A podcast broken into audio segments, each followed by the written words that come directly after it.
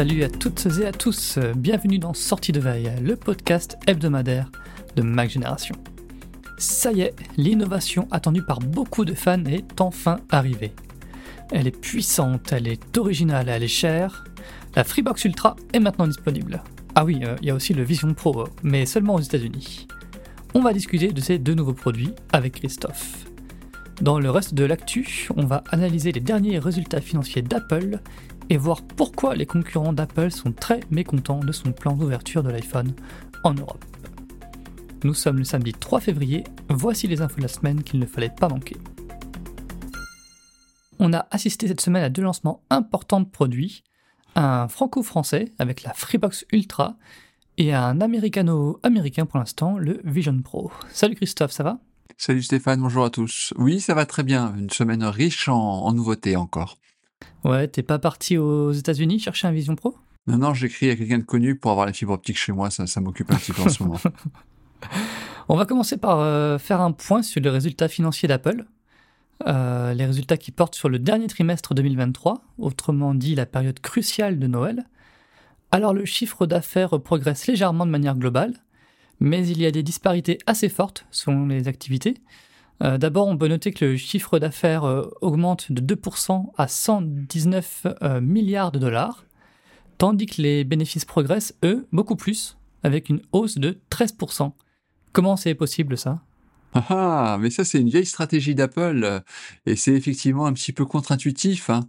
Quand les temps sont difficiles sur le plan économique, on se dit, oh, bah, une société va chercher à baisser ses prix, à être donc agressive afin de vendre un petit peu plus. Eh ben, Apple a toujours fait le contraire. Quand les temps sont durs, elle augmente le prix de ses produits pour maintenir, voire augmenter ses marges, chose qu'elle a parfaitement réussi à faire ce trimestre. Après, bon, il faut pas se le cacher, ce sont quand même des résultats très très moyens dans l'ensemble. Alors bon, c'est toujours bizarre de dire euh, des résultats très moyens lorsqu'on réalise un, chiffre d'affaires de 119 milliards de ah dollars, mais voilà, chacun a ses soucis, voilà. Hein, voilà. Euh, voilà, euh, Apple a malgré tout, euh, enfin, ce qui ressort de résultats, c'est qu'elle a quand même un problème. Ce problème, ça s'appelle la Chine, où ses ventes sont en recul de 13%. La baisse est un petit peu moins forte si l'on prend en compte les variations du taux de change. Mais il ne faut pas oublier qu'il y a un an, la, Chine était euh, complètement à l'arrêt à cause du Covid. Bref, c'est pas très très rassurant ce qui se passe en Chine pour Apple et c'est ce qui inquiète énormément les marchés financiers. Hmm. On va rentrer un petit peu dans le détail. Euh, alors pour l'iPhone, ça donne quoi les résultats du, de la fin d'année 2023 alors, plus 6% avec un chiffre d'affaires de 69 milliards de dollars. Alors, c'est un chiffre qui n'est pas évident à analyser pour deux raisons. Euh, alors, euh, la première, c'est que le trimestre, le premier trimestre 2024, donc qui correspond aux trois derniers mois de l'année, euh, eh ben, il a, il a fait pour Apple 13 semaines, soit une semaine de moins que le T1 2023. Ah donc, si l'on regarde par ce biais, c'est plutôt une bonne performance parce que donc sur une plus courte période, elle a vendu davantage.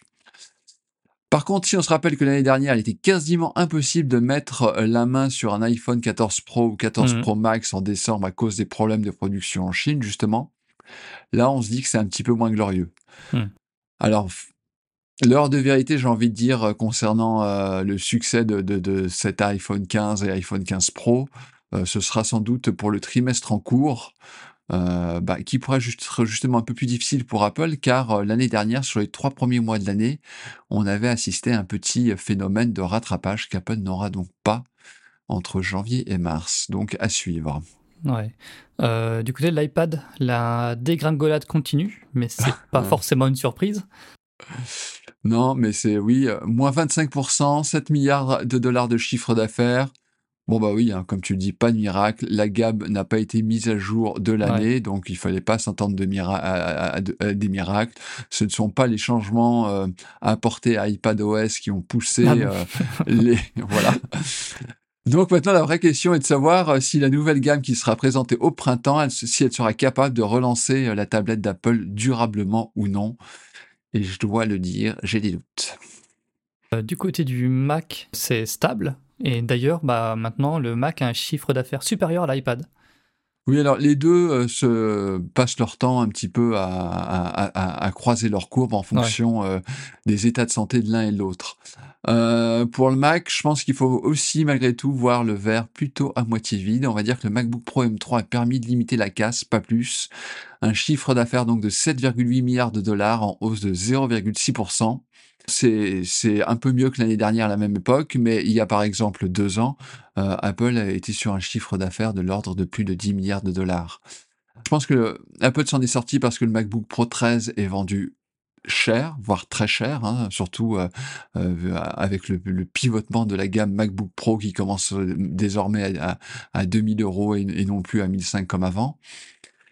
Et je ne suis pas certain que cette gamme a eu un franc succès car lors de son lancement, on nous avait promis des problèmes de pénurie et il n'y a jamais eu de problème de pénurie sur cette, sur cette gamme-là. Donc, donc voilà, à suivre également. Euh, évidemment, euh, ceci dit, euh, le Mac, on va dire que je pense qu'à court et moyen terme, cela pourrait bien se passer, car on peut potentiellement se dire que les MacBook Air M3 peuvent avoir peuvent connaître un joli succès. Hmm. Et l'activité qui progresse le plus, ben, comme souvent, c'est les services. Oui, en effet, plus 11% à 23,1 milliards de dollars. Mais paradoxalement, c'est peut-être également l'activité d'Apple la plus fragile. Elle est attaquée de toutes parts entre la mise en place du DMA en Europe, qui pourrait quand même avoir des, conséquences tôt ou tard euh, sur le chiffre d'affaires généré par l'App Store, et l'accord avec Google sur euh, euh, les moteurs de recherche, qui est le moteur de recherche par défaut dans Safari. Et là aussi, cet accord est scruté de très très près par de nombreux régulateurs finalement, la, branche service d'Apple a peut-être fini de manger son pain blanc. au niveau du DMA, euh, les dirigeants ont dit que l'Europe représentait seulement 7% du chiffre d'affaires de l'App Store. C'était une manière de dire que bon, bah, c'est pas si grave que ça euh, si on doit ouvrir l'App Store en Europe. Euh, ils ont sans doute tout à fait raison, mais euh, le risque d'Apple à travers le DMA, c'est que ça fasse tache d'huile. Oui. Et le, voilà, le, vrai souci, c'est euh, le problème d'Apple, c'est un peu, enfin, elle s'en était félicitée pour la RGPD, elle l'avait étendu au monde entier, mais ce qu'elle peut craindre, c'est que le DMA soit étendu à, court ou à moyen ou à long terme au monde entier. Je crois qu'il y a mm. le Japon notamment qui, regarde ça de très près et qui veut mettre en place une législation. Alors, je sais pas si c'est identique ou similaire, mais ça pourrait arriver. Absolument. On va passer donc euh, au premier lancement de produits de la semaine. C'était euh, mardi. Free présentait la Freebox Ultra. C'était une nouvelle offre haut de gamme qui se démarque par deux aspects. Alors d'abord, il y a la vitesse de la connexion. Euh, les débits de la fibre sont de 8 gigabits par seconde dans les deux sens. La Delta avait déjà du 8 gigabits, mais c'était seulement en téléchargement descendant. Là, on a aussi du 8 gigabits en upload, et pour bien profiter de cette vitesse, euh, la Freebox Ultra prend en charge le Wi-Fi 7. C'est la dernière norme en, date et c'est même la première euh, box compatible Wi-Fi 7 sur le marché français et, apparemment d'après Free même au monde. Euh, le second point important, c'est l'offre de contenu. la Freebox Ultra inclut plein de services, donc il y a Disney+, Netflix, Amazon Prime, Universal+, et même la chaîne Canal+, en direct. Et tout ça, Free le vend 50 euh, euros par mois la première année, puis 60 euros. C'est 10 euh, euros de plus que l'ancienne offre Freebox Delta. Est-ce qu'elle t'intéresse, toi, cette nouvelle Freebox Ultra, euh, Christophe? Disons qu'au final, j'aime assez l'idée de cette solution complète tout en un. ton budget Internet, c'est 50 euros, puis 60 euros par mois, et après, c'est fini, il n'y a, a, rien d'autre à payer. Je pense que ça peut intéresser des gens. Et justement, l'offre de contenu de Free, donc de proposer un sorte de panachage de Netflix, Disney+, Amazon Prime et Universal+, Enfin, je ne comprends pas pourquoi Apple n'a pas fait ça. Enfin, c'est voilà, c'est exactement ce que devrait TV+, euh, offrir le, le, on va dire le, le meilleur des, des, des, services de streaming. Donc ça, c'est, enfin bref, c'est un petit peu dommage qu'Apple n'ait pas fait ça. Après, en Après, faut, faut, faut rappeler quand même pour Netflix, euh, Netflix et Disney+, euh, c'est les offres standards avec de la pub. Donc si tu veux de la 4K, si tu veux plus d'écran, bon, faut quand même rajouter un petit peu au bout, quoi. Oui, oui tout à fait, tout à fait. Euh, après, euh, en ce qui concerne Internet, il y a toujours deux approches bien différentes, et ça, on le voit au sein de la rédaction. Il y a ceux qui ne voudraient rien avoir, juste un modem et encore, et puis après, je m'occupe du reste. Et puis, euh, bah, il y a ceux qui veulent une solution tout en un, et là, il faut reconnaître que cette Freebox Ultra semble particulièrement intéressante et complète. Ah bah, déjà, c'est effectivement, comme tu disais, la première box compatible Wi-Fi 7. Euh, on attend, euh, à mon avis, il faudra attendre quelques mois avant de voir un appareil Apple compatible avec cette norme. Et oui, voilà, il est loin le temps où les box Internet avaient un Wi-Fi qui dépassait à peine une pièce. Là, enfin, si la réalisation est à la hauteur, ça, semble être un package tout à fait intéressant. Oui, parce que je ne l'ai pas signalé, mais il y a aussi un, répéteur Wi-Fi 7 qui est, qui est inclus. Le lancement de la Freebox Ultra a été aussi l'occasion pour Xavier Niel de donner quelques explications sur ses relations avec Apple. Alors, autant les, deux boîtes s'entendent parfois très bien sur certains sujets, autant c'est euh, plus compliqué pour d'autres. Oui. Alors, on peut aimer ou ne pas aimer Xavier Niel, on peut toutefois lui reconnaître une grande qualité, c'est de faire assez peu de langue de bois. Il a le mérite de dire les choses clairement. Euh, alors, il s'est exprimé sur un certain nombre de sujets. Le premier, ça a été le SIM, qui met un temps fou à arriver euh, chez Free Mobile. Et là, bon, bah, au moins, il a le mérite euh, d'être cash. Hein. Voilà, comme tous les opérateurs, il n'aime pas le SIM. Il estime que ça fragilise le lien entre le client et l'opérateur. De son point de vue, enfin, on peut comprendre son point de vue euh, en tant qu'opérateur. Euh, en tant que client, on en a peut-être un autre, mais, mais, voilà, au, moins c'est dit de manière claire. Ce qui était aussi intéressant, c'était ses propos euh, sur le SIM pour l'Apple Watch qui arrivera peut-être en 2025. Alors là aussi, ça paraît tout bête. On se dit, mais comment ça se fait que Free n'est pas en mesure d'offrir le SIM C'est tout bête. Enfin, ils en sont capables, ils en sont largement capables technologiquement. D'ailleurs, Xavier Niel l'a confirmé. Euh, par contre, euh, effectivement, euh, ce qui est compliqué, ce sont les lignes dans le contrat qu'Apple fait signer. Et en effet, donc on a appris que Apple impose à ses partenaires d'afficher des Apple Watch dans les boutiques. Mmh. Alors voilà, peut-être que Free n'a pas forcément beaucoup de place à accorder à l'Apple Watch dans, dans ses magasins en même temps, on peut aussi comprendre qu'Apple soit exigeante parce que euh, quelque part, elle fait une fleur aux, opérateurs qui, euh, pour la plupart d'entre eux, facturent 5 euros par mois le forfait euh, pour Apple Watch. Et 5 euros le forfait pour Apple Watch, c'est vraiment de la marge brute pour les, pour les opérateurs. Hein. C'est pas le trafic euh, que, que, fait une Apple Watch en 4G qui va augmenter la, facture des opérateurs de téléphonie mobile. Ça, c'est certain. Est-ce qu'Apple prend pas aussi une petite commission quand même sur le, la facture mensuelle de, de l'abonnement Apple Watch Je me demande. il, faudrait, il aurait peut-être fallu lui poser la question. peut-être bien. C'est pas impossible finalement. Euh, voilà, c'est ça qui c'est ça qui va peut-être pousser à, ne proposer qu'une version euh, euh, sur l'Apple Watch Ultra. Hein. Il n'y a, que des versions cellulaires, il n'y a pas de version uniquement Wi-Fi sur, sur, le modèle haut de gamme d'Apple Watch. Et puis après, bah, il a laissé entendre dire que Free jouait un petit peu avec le Vision Pro. Mmh donc, euh, je pense que c'est dans le cadre de leur application QQE, c'est ça, OQE, c'est ça qui est. OQE, ouais, c'est difficile à. On sait jamais comment le prononcer, ça. Voilà. donc, euh, donc voilà. Alors, ça, j'ai trouvé ça plutôt intéressant. Euh, parce que d'après ce qu'on comprend d'Apple, la France ne semble pas être un marché prioritaire pour elle. En ce qui concerne Vision Pro, on a plutôt eu des échos laissant entendre que les premiers pays après les États-Unis à avoir le casque d'Apple, ce serait plutôt la Chine et éventuellement le Canada ou le, ou le Royaume-Uni. On y vient, ouais. Donc l'autre lancement de produit important cette semaine, bah, c'est évidemment le Vision Pro. Ça y est, le casque d'Apple est finalement disponible aux États-Unis depuis hier. Alors d'après les dernières rumeurs, Apple aurait vendu plus de 200 000 unités durant la, période de précommande. Euh, la machine médiatique s'est euh, logiquement emballée juste avant la sortie cette semaine. Apple a notamment annoncé qu'il y avait plus de 600 apps euh, optimisées au lancement. Et on a enfin vu Tim Cook avec un Vision Pro sur la tête. Incroyable mais vrai. Et puis bah, les premiers tests des médias américains sont également parus. Et l'accueil a été plutôt tiède. Oui, alors ça va être compliqué. Vivement qu'on reçoive euh, notre exemplaire et qu'on puisse en parler quand même de, de, ce Vision Pro, parce que là, c'est vrai qu'on... Bon, alors moi, euh, par expérience, j'ai toujours eu euh, une certaine... J'accorde toujours une grande confiance à, John Gruber, hein, qui, est là quand même depuis assez longtemps. Et alors lui, il est clairement convaincu par le potentiel de l'informatique spatiale offerte par le Vision Pro. Alors, j'ai aussi aimé dans une euh, moindre mesure la vidéo de la journaliste du Wall Street Journal, Yona Stern, donc qui a vécu 24 heures avec euh, une, un Vision Pro. Elle a eu vraiment une relation très forte avec cet objet. et pendant ce temps, elle a fait plein plein de choses avec. Elle est partie skier avec.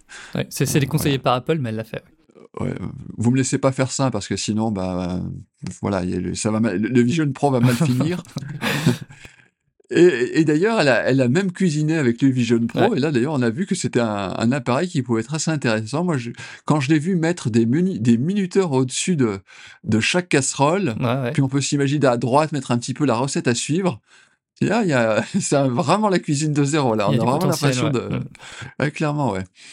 Bon, Malgré tout, quand tu dis que si effectivement l'accueil était plutôt tiède, allez lire, c'est un appareil qui a l'air aussi magique que frustrant. Alors, Apple ouvre un nouveau chapitre, on verra bien ce que ça donne. Moi, ce qui m'inquiète un peu, c'est que euh, Tim Cook, dans son interview dans Vanity Fair, il donne vraiment l'impression qu'Apple tâtonne, hein, ne savoir pas vraiment où elle va aller. C'est ça qui m'inquiète un peu. Et malgré tout, quand on lit les premiers tests du Vision Pro, eh ben, on se rend compte que c'est pas comme l'iPhone. L'iPhone, quand il est sorti, il avait plein de défauts, mais voilà, il n'y avait rien d'insurmontable. Enfin, je veux dire, mettre une puce 3G dans l'iPhone, euh, c'était une question d'attendre une ou deux générations de puces un peu plus performantes et, c'était joué, quoi. Et on va dire, dès l'iPhone 3GS, voire l'iPhone 4, on avait quelque chose qui était mature. Là, euh, le chemin paraît quand même euh, un peu mmh. plus long, voire beaucoup plus long. Donc, euh, c'est ce qu'on verra dans les semaines, les mois et les, et les années à venir. Ceci dit, il y a quand même quelque chose que j'ai trouvé assez marrant chez les testeurs. C'est donc ils ont utilisé leur Vision Pro et puis ils sont revenus sur leur Mac et tout d'un coup, leur Mac leur paraissait un objet un petit peu rétrograde, un petit peu, un petit peu vieillot. Donc voilà, bah écoutez, on, verra bien. Hein. Il faut, on n'a plus qu'à attendre euh, notre exemplaire et puis, puis on vous dira. On va terminer le tour de l'actu avec les réactions des grands éditeurs au plan d'Apple pour se conformer au, DMA. Alors pour rappel, Apple a été contrainte d'annoncer toute une série de mesures pour ouvrir l'iPhone à la concurrence en Europe. Euh, parmi elles, il y a la possibilité d'ouvrir des boutiques d'app alternatives, d'utiliser un autre moteur que WebKit pour les navigateurs web, ou encore d'utiliser un nouveau système de commission sur les ventes d'app. Alors ce sont a priori des changements qui vont dans le bon sens, sauf que quand on regarde dans le détail, l'ouverture est en fait très contrôlée. Euh, Spotify a tiré à boulet rouge sur le plan d'Apple. Le, gros problème pour le service de streaming, c'est la nouvelle commission de 50 centimes sur chaque installation au-delà du premier million d'installations. Euh, ça pourrait représenter des centaines de millions d'euros de frais annuels pour Spotify, qui estime que c'est, euh, je cite, de l'extorsion pure et simple. Microsoft, de son côté, juge que le plan d'Apple est un pas dans la mauvaise direction et Zuckerberg a déclaré aussi que les frais étaient tellement élevés qu'il ne pense pas que les développeurs vont adopter les nouveaux termes. Alors bah, j'ai l'impression qu'Apple a réussi son coup. Ouais, c'est une façon de voir les choses. Euh, bon, alors je, vais être un petit peu vulgaire, mais cette affaire, c'est un gigantesque merdier. Franchement, alors tout, le monde, euh, tout le monde fait la tronche. Hein. Euh, Apple est clairement pas content de la situation, ses adversaires également, et je pense que l'Union européenne ne devrait pas tarder à manifester son mécontentement. mais je pense que c'est lié, enfin tout ceci est lié, on va dire, au DMA dans, de la manière dont il a été conçu. C'est une véritable usine à gaz et Apple a parfaitement su trouver les brèches. Ce DMA provoque des casse-têtes à tous les niveaux, à tout le monde, et même ceux à qui euh, ça ne devrait pas poser des casse-têtes, j'ai envie de dire. Euh, on va prendre un exemple tout bête qui, va être cher, c'est Firefox. Donc on pouvait se dire à la base, ah bah c'est super, euh, Firefox va pouvoir utiliser son moteur de rendu dans son navigateur, c'est une super avancée, c'est chouette, c'est bien pour la concurrence, c'est tout ce qu'on veut. Et voilà, on parlait même de la sécurité la semaine dernière en disant bah oui, bon, c'est un autre moteur de rendez-vous, un autre moteur de rendu, donc c'est aussi potentiellement plus de failles de sécurité, mais avec l'App Store qui se met facilement, rapidement à jour, c'est peut-être un navigateur à la fin qui sera plus sécurisé que Safari. Mais voilà, la Fondation Mozilla dit oui, mais alors dans la, dans, la situation actuelle, ça signifie qu'il me faut que je développe deux builds. Mmh. Une build pour l'Europe et une build pour le reste du monde. Et euh, bon, c'est pas deux builds qui sont légèrement différentes avec euh, deux trois settings qui changent. C'est euh, c'est en fait c'est deux applications qui n'ont rien à voir quasiment. Donc donc voilà, on est un petit peu enfin tout le monde est noyé, mais je pense que l'Europe s'est plantée en voulant ouvrir l'App Store à la concurrence. Elle aurait plutôt dû à la place dicter des règles très claires très claires, pardon. sur la concurrence au sein d'une plateforme, comment ça doit fonctionner précisément. Euh, par exemple, bah, c'est ce qu'on a déjà vu avec les navigateurs web. Lorsque le, l'utilisateur lance Safari, donc à partir de la, prochaine version d'iOS, il sera, enfin, il sera informé des différents navigateurs existants sur sur la plateforme et il pourra choisir un autre navigateur par défaut. On pourrait imaginer la même chose pour Apple Music, par exemple. D'ailleurs, c'est quand même très marrant, je trouve, de, d'entendre Spotify se plaindre alors que c'est euh, l'acteur numéro un et de loin euh, dans le domaine de la musique euh, en ligne. Comme quoi, finalement, la, la prison dorée d'Apple n'est pas tellement un problème pour eux.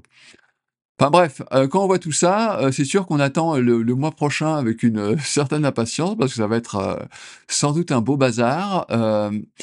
effectivement, Apple a mis tellement euh, a mis tellement de barrières que je suis pas certain que beaucoup, on va voir beaucoup de, de stores alternatifs ouvrir euh, à court terme, même si on a entendu que Setup est a priori décidé à y aller. Donc euh, voilà, donc c'est courageux de leur part.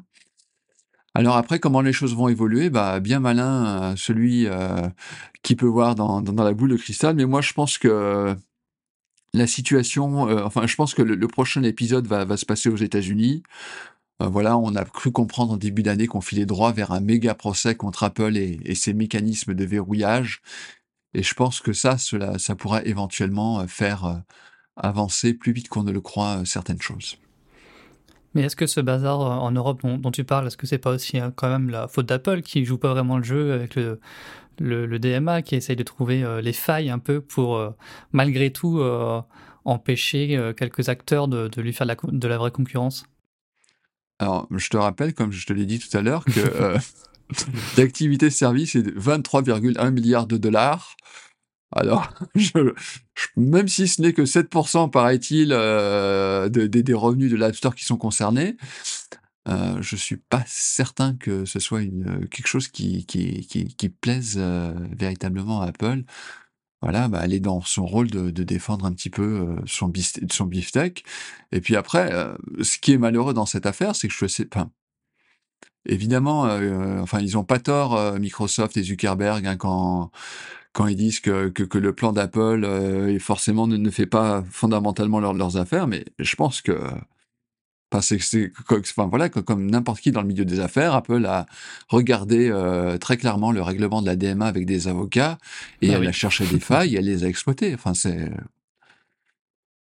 voilà, c'est, on a l'impression de, voilà, on a l'impression de, de regarder. Euh, ça fait penser à la Formule 1 quand les, différentes écuries regardent très précisément le, le, règlement euh, euh, sur les monoplaces et regardent précisément ce qui, ce qui n'est pas dit et euh, se et, et, cherchent les brèches pour gagner comme ça un ou deux ou trois dixièmes ou une seconde. Sauf que chez Apple, c'est pas des dixièmes qu'Apple cherche à gagner, mais quelques milliards à préserver. On va voir comment ça évolue, puisque donc la, Commission européenne aura aussi son mot à dire sur euh, le plan d'Apple euh, pour le, DMA. Écoute, merci Christophe pour ce retour sur l'actu. Bon week-end à tous. Euh, bon week-end à tous et à bientôt pour un prochain rendez-vous. Salut